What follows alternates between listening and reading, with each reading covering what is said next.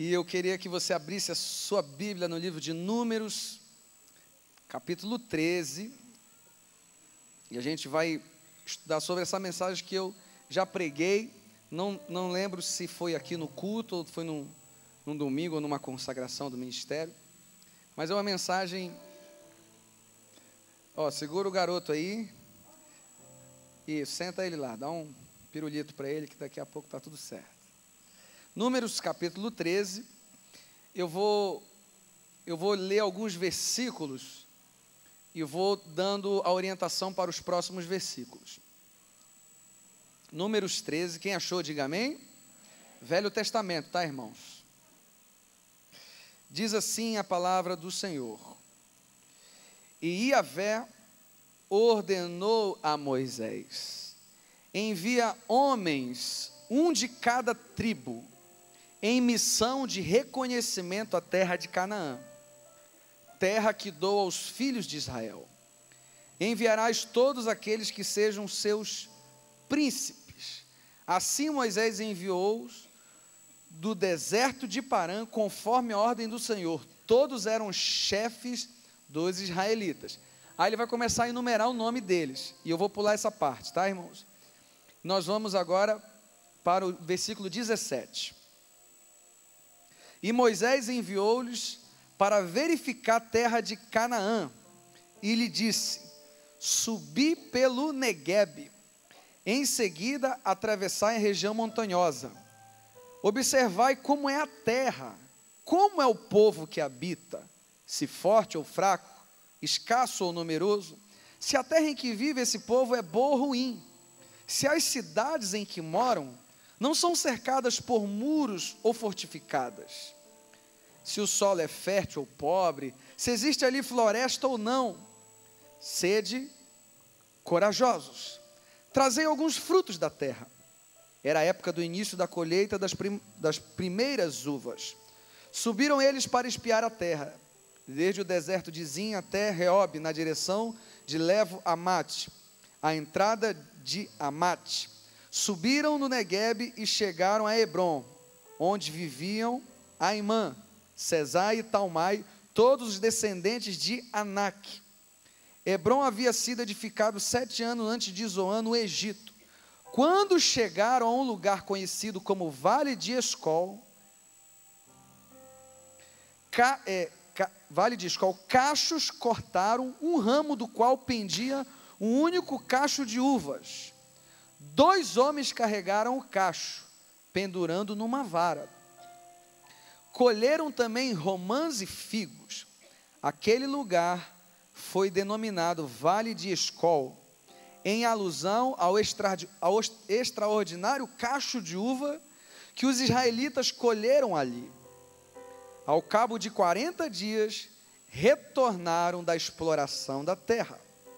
Vieram a Moisés, a Arão e toda a comunidade de Israel em Cádiz, no deserto de Parã, onde prestaram relatório a eles e a toda a congregação ali reunida. E lhes apresentaram os frutos trazidos da terra. E deram o seguinte depoimento: Fomos à terra, a qual nos enviaste. Na verdade, é terra onde também emana leite e mel. Eis os seus produtos. Contudo, o povo que habita é poderoso. As cidades são fortificadas, muito grandes. Também vimos ali descendentes de Anak. Os amalequitas vivem em Negueb, os ititas, os jebuseus, os amorreus habitam na região montanhosa. Os cananeus vivem perto do mar e junto ao Jordão. Então Caleb fez calar o povo, reunindo diante de Moisés e disse: Subamos e herdamos, disse ele. Em verdade, temos a capacidade de conquistar essa terra. Entretanto, os homens que haviam acompanhado reagiram: Não podemos marchar contra esse povo, visto que é mais forte que nós. E puseram-se a difamar diante dos filhos de Israel a terra que haviam observado. A terra para a qual fomos em missão de reconhecimento é terra que devora os seus habitantes. Todos aqueles que lá vimos são homens de grande estatura. Lá também vimos gigantes, os descendentes de Anak. diante de quem parecíamos, a nós e a eles, gafanhotos. Amém? Quantos já conheciam essa história aí? Queridos, eu queria refletir com você nessa noite sobre o seguinte tema: um teste para a promessa. Você crê, eu vou fazer essa pergunta, mas eu já sei a resposta, mas é bom a gente entender. Quantos aqui creem que Deus tem promessas para a sua vida? Diga amém. Não, só esse lado aqui acredito, acho que aqui está fraco. Vou dar mais uma chance. Quantos acreditam que Deus tem promessas para a sua vida? Diga amém. amém. Muito bem, eu também acredito que Deus tem promessas para a sua vida e para a minha vida. Mas muitas vezes nós somos testados em algumas situações para saber se aquilo que vai vir em nossas mãos vai ser bom ou ruim. Porque às vezes Deus quer te dar. De duas a uma. Às vezes você não está entendendo que o que Deus está querendo te dar não é da forma que você quer. Você quer ver um exemplo? Vou abrir um parênteses. Me perdoe os alunos e professores de homilética, mas vou abrir um parênteses. Quando Jesus está contando aquela parábola do bom samaritano, e ele fala que quando estava passando por um caminho, aquele homem ferido, vinha descendo o sacerdote. E quando o sacerdote viu aquele homem, o que, que ele fez? O que, que ele fez? Ah, você sabe, você está com vergonha. Ele foi para o outro lado. Sabe o que eu entendo aqui? Que grandes oportunidades, grandes milagres e grandes promessas passam na nossa rota constantemente, mas porque a gente não entende que é a vontade de Deus, a gente vai para o outro lado, porque aquilo não é atrativo. Não é legal cuidar da ferida dos outros. Não é legal ter trabalho. E a tese defendida por Jesus naquela circunstância era que ele tinha que ter parado. Não se assuste com o que eu vou te dizer. Sabe por que aquele sacerdote não parou para ajudar aquele homem? Porque ele era fiel a Deus. Como assim? O sacerdote em exercício, no topo da lei das contaminações está escrito: não tocar em cadáveres. Então, quando ele vê aquele homem quase morto, na dúvida, eu estou do outro lado. Você entende que às vezes, até em nome de Deus, em nome da nossa religiosidade, a gente faz aquilo que não é a vontade de Deus? E aqui a gente vê um povo que Deus quer abençoar que Deus quer derramar graça, que Deus quer derramar favor. E ele faz o que? Um teste. Moisés fala para os líderes. E líder não é aquele que manda, é aquele que inspira, é aquele que faz. Então, ele manda líderes, ele não manda qualquer um. Olha, vocês vão lá e vão espiar a terra. Eu quero que vocês, ao longo desses dias me tragam relatório. Eu quero saber se lá tem Jebuseu, Amorreu, é, Amalequita, Flamenguista, Vascaíno. Se tiver, principalmente essa raça aí, vai ser mais complicado, né? Então, vocês vão espiar a terra e vão me dizer, trazer o relatório. Eles foram e enviar e, e, e foram ao reconhecimento da terra foram espiar. Eu pergunto para você, querido, se hoje você tivesse oportunidade de ver o futuro que Deus tem para você, se você tivesse uma chance, olha o que Deus tem para você daqui a tantos anos, qual seria a sua reação? Eu preciso entender uma coisa. Nós precisamos ver o futuro com os olhos da fé. Nós temos uma promessa, nós temos a terra prometida mas nós precisamos de uma coisa: disposição para lutar. Porque as coisas não vêm, às vezes, do jeito que a gente imagina que vai acontecer. Para você ter uma ideia, querido, quando Deus ungiu Davi, ele já tinha desprezado Saul. Saul não fez a minha vontade. Eu já ungi Davi, eu já escolhi. Davi foi ungido por Samuel. O que, que aconteceu após essa unção? abriu-se um tapete vermelho e as trombetas tocaram e ele foi direto para o trono. Foi isso que aconteceu, irmãos? Não.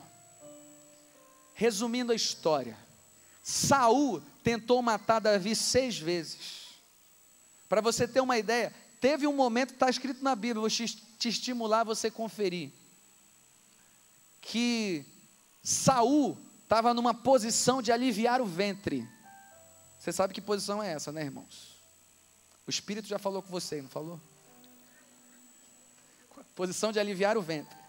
Aí Davi chega perto dele e o cara que está com Davi fala assim: é agora, é a chance. Mata ele que com essa posição é mais fácil ainda. E Davi fala: Nós não vamos tocar no ungido do Senhor. Você entende, querido, que Deus quer fazer algo na nossa vida, mas Ele precisa preparar o nosso coração. E eu tenho algumas lições que eu aprendo aqui em relação às promessas que Deus tem para a sua vida.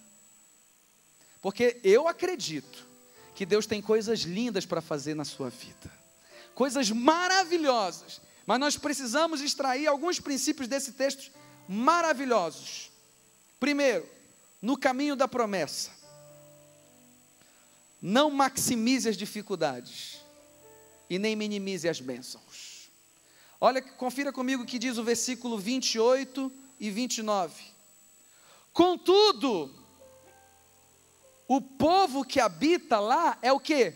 Poderoso. As cidades são fortificadas, são muito grandes. Também vimos ali os descendentes de Anak. Os amalequitas vivem no Negueb, os hititas, os jebuseus, os amorreus habitam na região montanhosa, os cananeus vivem perto do mar, junto ao Jordão. No caminho da promessa, querido, muitas vezes a gente tem a tendência de esquecer aquilo que Deus já fez. Esse povo tinha experimentado milagres, provisão, assim como nós também. É por isso que a Bíblia vai dizer: você precisa trazer à memória aquilo que te dá esperança. Quantos aqui eu tenho certeza que já tiveram uma experiência com Deus de provisão, de milagre? Quantos já tiveram isso na sua vida aqui? Diga amém. Pois é, mas em outra circunstância, você esquece disso e maximiza os problemas. Ah, porque eles são muito grandes.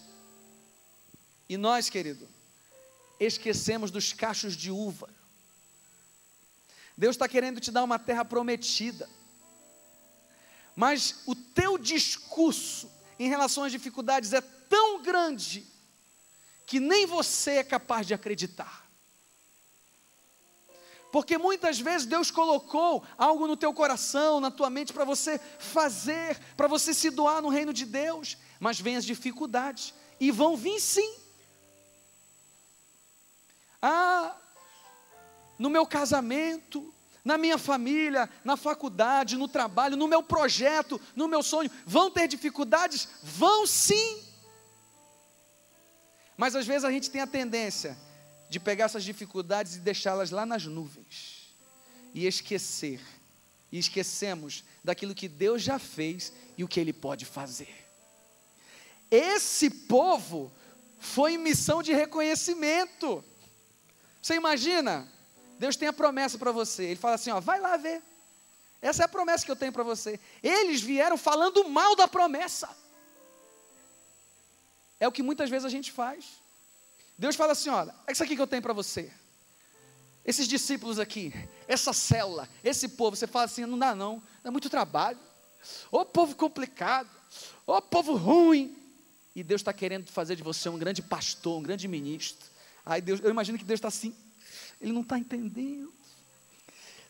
Eu estou querendo tratar ele. Aí você fala mal da promessa. Porque as dificuldades vêm sim, querido. Jesus nunca nos enganou. Ele disse: No mundo tereis.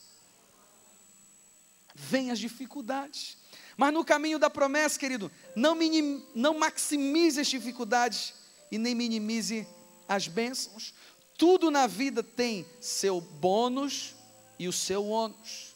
E outra, querido, Deus coloca dificuldade no caminho da, da promessa para tratar, para tratar o teu coração e te fazer crescer. É. Você acha que o que faz crescer são as facilidades? Não, são as dificuldades. Por isso que o livro de Tiago vai dizer: tendes por motivo de alegria o passagem por provação, porque a provação vai gerar em você o que? Experiência. E a experiência vai gerar em você o que? Maturidade. E a maturidade vai gerar você o que? Integridade. Então, quanto mais vem a dificuldade, é nessa, no caminho dessa promessa, Deus coloca essa dificuldade para quê? Para te tratar, para tratar o teu coração e para te fazer crescer. Tem aquela canção antiga, cada vez que a minha fé é provada, tu me dás a chance de quê? Crescer. É um degrau. Opa, subir é uma dificuldade, crescimento, crescimento, crescimento. Só que o que eles fizeram foi errado. Eles viram a promessa e não foram capazes de superar nem aquilo que eles estavam vendo, sem menos antes ter se desafiado a fazer. Quantos estão entendendo? Diga amém. Segunda coisa que eu aprendo aqui no caminho da promessa se quiser anotar, pode anotar. Entenda que a visão que você tem sobre algo define a sua conquista. Abra sua Bíblia comigo em Mateus, desculpa, Mateus não, Provérbios. Eu queria ler esse texto que ele é bem interessante. Provérbios 23, 7. Provérbios 23, 7. Eu fui presenteado com essa Bíblia aqui, ó irmãos, uma Bíblia muito bonita. Olha só, a minha Bíblia já estava velha. Quantos lembram que a minha Bíblia estava velha? Você estava observando, irmão? Está? Essa Bíblia linda, maravilhosa, tem ali na livraria, ó. Você pode adquirir. Uma Bíblia muito boa. Mateus 6, 22. Diz assim: Os olhos são a lâmpada do corpo. Portanto, se os teus olhos forem bom, bons, teu corpo será pleno de luz. Porém, se os teus olhos forem maus, todo o teu corpo estará em absoluta escuridão. Por isso, se a luz que está em ti são trevas, quão tremendas são essas trevas. Então, querido, tudo depende de como você vê. Entenda que a visão que você tem sobre algo define a sua conquista. Eu pergunto para você: quantos homens foram espiar a terra? Quantos? Doze. Eu pergunto: os doze Viram a mesma coisa? Com os olhos, sim, né? mas a visão não era a mesma. A vista é uma, é, é, é, é uma função dos olhos, mas a visão é do coração. Os dez disseram: não é possível conquistar. O povo que está lá é muito forte. Mas dois disseram ao contrário. Eles, de, de, na, na, minha linguagem, disseram assim: ó, cala a boca todo mundo. Vocês estão perturbando a minha audição com esse discurso de vocês. É possível sim. Nós subiremos e nós vamos conquistar. Você percebe, queridos, que tem muita gente que deixou de vir na igreja porque os seus olhos passaram a ver a igreja como lugar ruim. Muitas pessoas abandonaram o casamento, porque os seus olhos passaram a ver que o casamento era ruim. Muitas pessoas se afastaram de Deus, porque a visão que tinham sobre Deus era equivocada. A visão que você tem sobre algo vai definir se você entende que isso vai ser bom para você e você acredita, Deus coloca uma injeção de ânimo em você, Deus coloca uma fé sobrenatural no teu coração para você conquistar. E eu, quando eu falo isso, querido, eu não falo de otimismo e nem de pensamento positivo. Se fala de, eu, eu falo aqui de confiança em Deus. Você quer ver um exemplo? Davi. Quando Golias desafiou os, o, o, o, o povo de Israel, ele era um filisteu. Ele disse assim: Quem é que vai me enfrentar aqui? Todo mundo ficou com medo dele, porque ele era tinha um, um porte alto, né? Aproximadamente quase, quase 3 metros de altura. Eu entendo que é isso, irmãos. Porque quando eu estou no futebol, que o povo vê eu entrando em campo, é a mesma sensação. O povo fica com medo. Mas teve um homem que não viu o que todo mundo viu. E que não ouviu o que todo mundo estava ouvindo. as pessoas viram um gigante. Davi viu um incircunciso. Vou esclarecer, eu sei que muita gente sabe. Circuncisão é uma aliança que Deus tinha feito com o povo de Israel. Mais precisamente no homem, ao oitavo dia de nascimento, era cortado o prepúcio do órgão genital masculino, e aquilo era sinal da aliança que ele tinha com Deus. Então, por isso que o nome é circuncisão. Então, quem era circuncidado tinha aliança, quem não era, não tinha aliança. Então, quando Davi olhou para, Filiste, para o filisteu Golias, ele não viu assim, que cara gigante, é impossível ganhar. Não, ele disse assim: tem um camarada ali que não tem aliança com Deus, mas eu tenho aliança com Deus. A visão que você tem sobre algo vai definir a sua conquista. E é, aí é, o desafio é ter o, o olhar da fé. Você consegue enxergar que os teus filhos serão bênção na casa de Deus, que vão servir a Deus? Será que você consegue enxergar isso? Que eles vão servir, vão ser líderes de célula, vão ser pastores ou de repente não serão pastores de tempo integral, mas no, no, no, ambiente que eles estão ali influenciando, eles vão, eles vão falar do amor de Deus. Você consegue enxergar que os teus negócios vão fluir? Você consegue enxergar que Deus pode usar a tua vida de uma forma sobrenatural?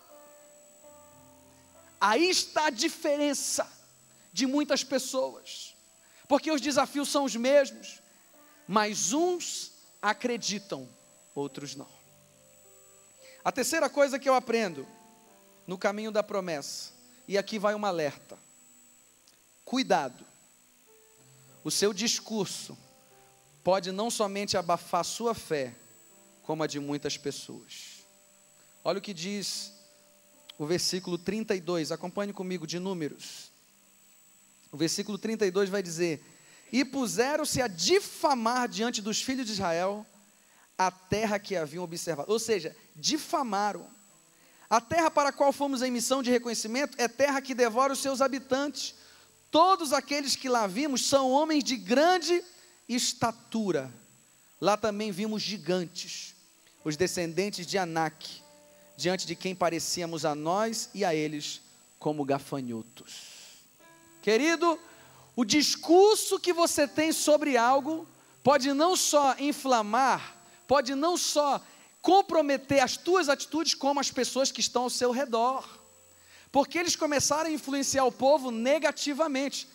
E há dados comprovados que a notícia negativa, ela reverbera muito mais do que a positiva. A pessoa pode ter um, uma atitude, olha, o irmão foi benção. O irmão orou, pregou, ministrou, foi uma benção. Agora deixa ele pisar na bola, para você ver o que, que a internet faz. Não é assim, irmãos? Foi assim que aconteceu. Eles começaram a discursar negativamente sobre a terra prometida, e isso se espalhou entre o povo. E o povo começou a ficar triste. E muitas vezes acontece assim com a nossa vida. Você está falando algo e está influenciando a tua família, está influenciando teus filhos, está influenciando a tua esposa.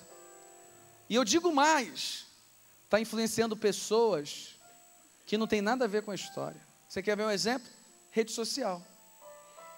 Quando você, não, eu vou, eu vou dar um recado agora para fulano, eu vou mandar um Facebook aqui, esse miserável vai ver. Aí você vai afetar negativamente uma pessoa que não tinha nada a ver. E o discurso deles era: os caras que estão lá são gigantes. Eles não, eles, eles vão nos devorar. Eles nos viram como gafanhotos, queridos. O complexo de inferioridade era tão grande que eles disseram o que os outros tinham visto a respeito dele. E tem gente que é assim, que chega no lugar e fala assim: aquele cara me olhou como se eu fosse um nada. Como é que ele sabe disso? Ele ficou me diminuindo. Como é que você sabe disso? Isso mexe com você? Cuidado! O seu discurso pode não somente abafar a sua fé, como a de muitas pessoas. Querido, Deus te chamou para ser uma influência positiva, uma influência de fé, uma influência de bênçãos. E muitas vezes, tem pessoas que chegam perto de você, você nem sabe, que estão precisando de uma palavra. Aí você, em vez de ser bênção para a vida da pessoa, eu sei que às vezes a gente passa por dificuldade. E a gente vai dizer: é, a vida tá ruim mesmo. Não tá fácil para ninguém. Aí você, vou até sair de perto aqui porque eu queria uma oração, mas eu desisti. Porque o seu discurso, em vez de abençoar, desanimou a pessoa. Foi o que aconteceu com o povo de Israel. Queridos, precisamos ter firmeza naquilo que Deus quer fazer na nossa vida. E Ele quer fazer coisas extraordinárias. No caminho da promessa, quatro. Entenda que a falta de visão gera uma depreciação de nossas habilidades e um complexo de inferioridade. A falta de visão faz você achar que tudo que você faz é ruim, deprecia as tuas habilidades. E queridos, ah, mas isso eu tenho muita certeza. Nós temos habilidades poderosas, nós temos uma força que nós nem sabemos que temos, porque essa força vem de Deus. Mas o diabo muitas vezes começa a colocar acusações. Você vai fazer? Você é um pecador. Você está na igreja semana passada, eu vi que você estava fazendo na internet. Você está aqui agora, e ele começa para gerar o quê? Uma depreciação em você. Miles Muron, que já está na glória, ele dizia em um dos seus livros que as melhores composições, não é isso? Os melhores poemas, os melhores sermões, as frases mais belas estavam no cemitério. Quando aquelas pessoas nunca tiveram coragem de fazer. Ah, meus queridos.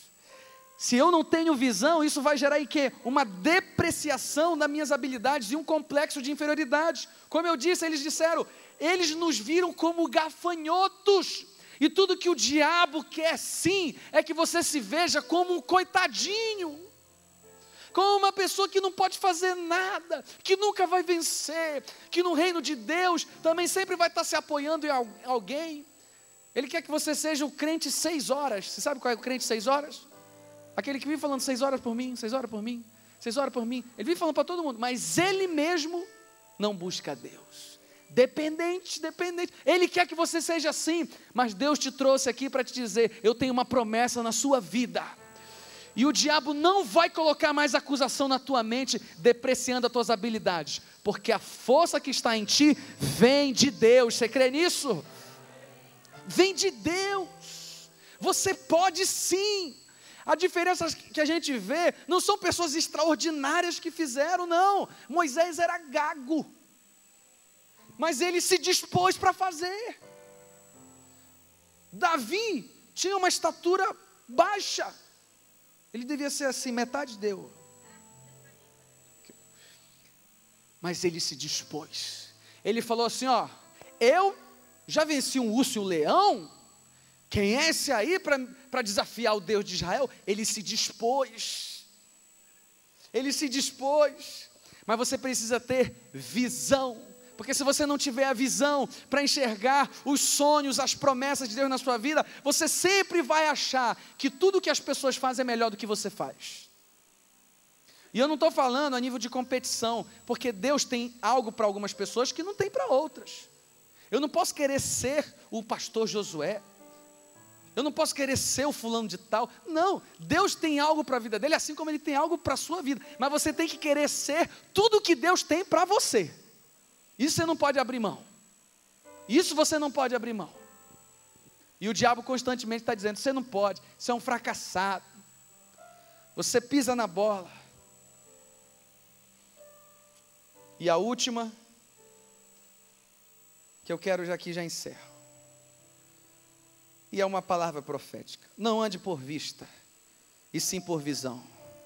Se humilhe, se arrependa e creia que ao seu lado está o Deus Todo-Poderoso. Eu vou dar o fechamento do que aconteceu nesse texto no capítulo 14, do versículo 6 ao 9. Vamos ler junto? Números 14, do 6 ao 9. Dentre aqueles que espiaram a terra, Josué, filho de Num, e Caleb, filho de Jefoné, rasgaram imediatamente as suas vestes e exclamaram perante toda a comunidade dos israelitas ali reunida: A terra em que missão fomos averiguar é muito boa, um lugar excelente. Se Iavé nos é propício, ele nos fará entrar nessa terra e pessoalmente a dará a nós. É, de fato, uma terra da qual emana leite e mel. Tão somente não nos rebeleis contra Iavé, o Senhor. Não tenhais medo do povo daquela terra, pois os devoraremos como um bocado de pão. Sua sombra protetora lhes foi retirado, ao passo que Deus, o Eterno, está conosco. Portanto, não tenhais qualquer receio deles. Amém? Aí, meu amigo, já entrou sobre Josué um espírito de conquista, de vitória. Ele não estava andando pela circunstância, e eu sei, queridos, que às vezes é difícil sim. Mas esse é o desafio do cristianismo, esse é o desafio da nossa vida, é viver pela fé. É você acreditar, não é pensamento positivo, não. Eu creio, eu creio, eu creio que vai acontecer. Não, é confiança no Deus Todo-Poderoso no Deus a quem nós servimos, Ele pode fazer o impossível. E Ele vai dizer assim: nós vamos entrar, nós vamos conquistar, porque a mão do Senhor está conosco. Não ande por vista, a vista pode te enganar. E pode enganar até pessoas que são usadas por Deus. Quer ver um exemplo? Samuel. Samuel estava triste porque ele tinha ungido Saul e Saul tinha decepcionado Deus. E ele foi lá na casa de Jessé. E Deus falou para ele: "Você vai ungir a pessoa que eu te indicar". E quando ele chega na casa de Jessé, ele vê um homem alto, bonito, igual o Silvio. Cadê o Silvio? Igual o Silvio. Depois que você vê Silvio, você vai ver que é igualzinho Eliabe. Ele olhou e falou assim: Certamente este é o rei de Israel. Sabe por que ele falou isso? Porque ele estava andando por vista. Na mesma hora, Deus falou para ele: Samuel, Samuel, o homem vê o exterior, eu vejo o coração. A partir daquele momento, ele tinha entendido que o critério quem dava era Deus. Deus tem promessa para a sua vida? Você crê nisso? Você crê que Deus tem promessa na sua vida? Ele está te testando. Essa dificuldade não é para te destruir, é para te promover. Você está orando, você está sendo fiel a Deus, e aparentemente as coisas não têm dado certo. Deixa eu falar uma coisa para você. Sadraque, Mesaque e Abidinego, por serem fiéis a Deus, levaram eles para uma fornalha. Mas como eu já falei aqui, Muitas vezes Deus não nos livra dos problemas, Ele nos livra nos problemas.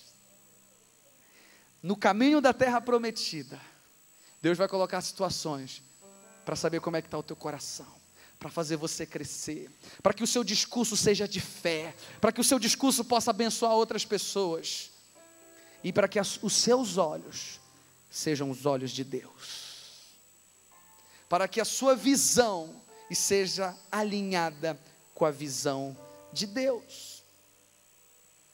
Eu quero declarar essa palavra profética sobre a sua vida que eu encerro. Apocalipse capítulo 3, versículo 14. A carta que João, na ilha de Patmos, escreve a Laodiceia.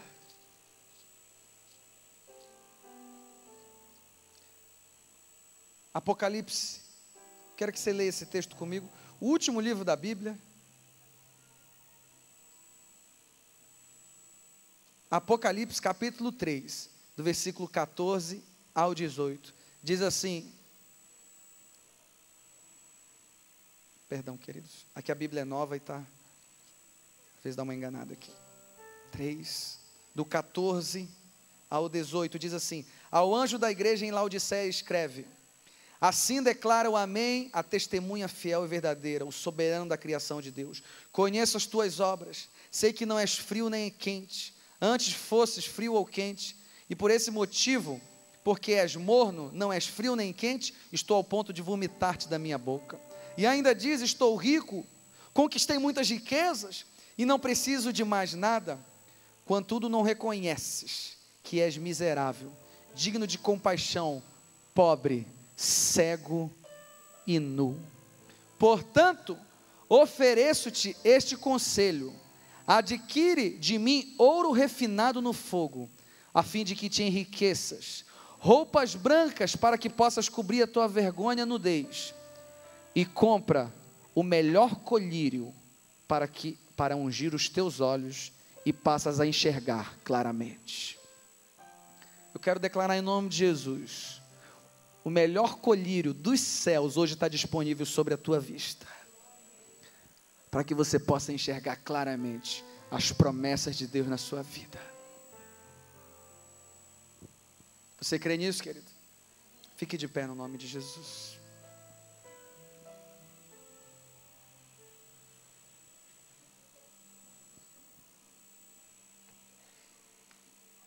Eu queria que nesse momento você colocasse a mão sobre o seu coração e fizesse uma oração dizendo: Senhor, eu tomo posse das promessas que o Senhor tem para a minha vida, mas eu não quero mais murmurar, eu não quero andar mais por vista, mas eu quero andar pela fé.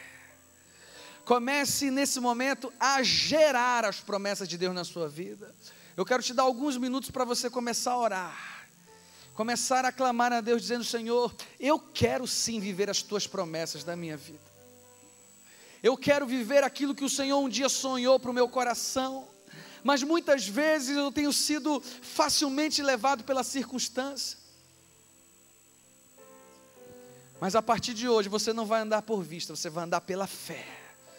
Você crê nisso, querido? Comece a glorificar ao Senhor. Comece a falar com Ele. Comece a gerar.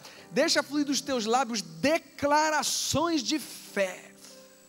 Você vai começar a declarar o futuro que Deus tem para a sua vida. Comece a declarar aí, querido. Comece a declarar o futuro da tua família. Comece a declarar o futuro dos teus filhos. Comece a declarar o futuro dos teus negócios. Eu não estou falando, como eu disse, de pensamento positivo, não. Estou falando de declarações de fé que podem mudar o rumo da tua vida, porque você não anda pela vista, você anda pela fé.